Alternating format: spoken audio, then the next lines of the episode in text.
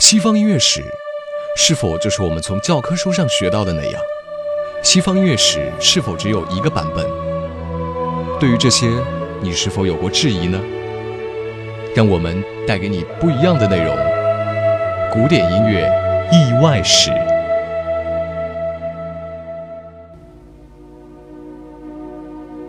古典音乐意外史。Hello，大家好，欢迎收听知乐古典音乐，我是翟立晨。在今天的古典音乐意外史，我们将继续为您讲述关于贝多芬的秘密。永恒的恋人究竟是谁呢？在贝多芬去世之后，在他的遗产中，人们发现了三封感情真挚却没有收件人的情书。信的封面上只是写着“我永恒的恋人”。所以这些书简被称作为“永恒的恋人”。情书的内容当然也像是《第五交响曲》《热情奏鸣曲》那样的思潮澎湃、感情炙热。信中不乏有着这样的感叹：“你为悲伤所占据，我所在之处即有你的存在，让我们一道寻找生活的真谛。每一个清晨睁开双眼，我的思绪就会飞到永恒的恋人，在你的身边。”担忧命运是否站在我们一边，一刻我振作精神，一刻我又沮丧无言。如果没有你，我找不到继续生活的意义。你是我的全部，我的生命，我所有流泪的根源。请让我永远这般爱你。那么，关于这位永恒的恋人究竟是谁呢？大家猜的第一位候选人是意大利的贵族朱丽叶达·米奇亚蒂的女儿，她是贝多芬的学生，是贝多芬传记第一位作者辛德勒笔下的毫不怀疑的对象。第二位是贝多芬的拥趸罗曼·罗兰推荐的泰丽莎·冯·布伦斯维克伯爵的千金，他和弟弟都是贝多芬的学生，在自己二十八岁时自称和贝多芬有了婚约。并对外界声称已经得到了弟弟的许可。不过，也有人对他们是否真的是贝多芬永恒的恋人提出了质疑。这两位女士都跟贝多芬确立过恋爱关系，可为何贝多芬的这三封情书并没有寄出呢？如果是他们的话，为何贝多芬不把这情感如此强烈的情书直接交予到他们的手中呢？要知道，这三封信是夹在他那些并不厚重的遗产中，在赠与侄子卡尔的银行支票等为数不多的贵重文件中发现的。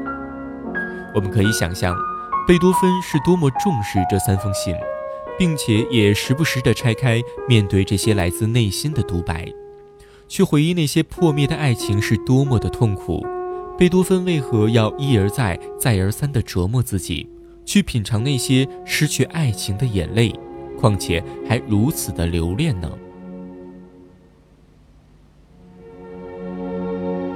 在贝多芬的遗物中发现过泰丽莎的肖像画，所以罗曼·罗兰觉得永恒的恋人应该是他。不过，泰丽莎虽然征得弟弟的同意，并与贝多芬有过婚约，但这跟肖邦与恋人玛利亚·乌基尼斯卡的婚约征得母亲的同意是一样的不可信。因为贵族的女儿在当时是绝对不可能下嫁平民的。当时，钢琴家教上流社会的子女，并且成为他们的家庭教师，在彼此的摩擦中产生出爱情的火花是可以理解的。但像贝多芬和泰丽莎、肖邦和玛利亚这样订婚的，还是少之又少。贝多芬一生未婚，或者说是没有能够结婚。这或许是受到当时社会等级制度所害，如他这般才华横溢、我行我素又以自我为中心的人，平民家的女儿自然是看不上的。而真正让自己动心的，却因贵族身份而不可能下嫁于他。恋爱这种事后来成为了贝多芬自我戏谑的玩具。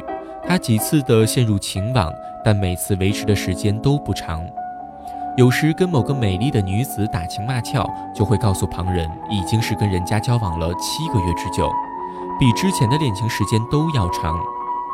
或许他每次都是单相思，在对方还未亲口承认，仅仅是回馈好感的时候，他就已经爱上对方了。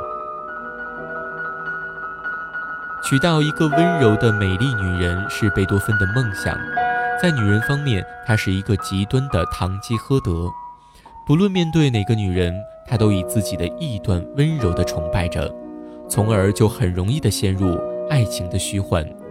他甚至把莫扎特的妻子康斯坦茨评价为最好的家庭主妇。他曾对身边的人说：“能有一位像康斯坦茨这样温柔的妻子，是一件多么幸福的事啊！”从这里就足以见得他看女人的眼光是多么的不准。少年时的恋爱通常是单纯的、空想的，不过贝多芬的恋爱似乎一直都停留在少年时代，他不断的单相思，做着关于美好的梦。所以，贝多芬的永恒的恋人真的有这个人吗？还是根本就不复存在呢？只是自己臆想的。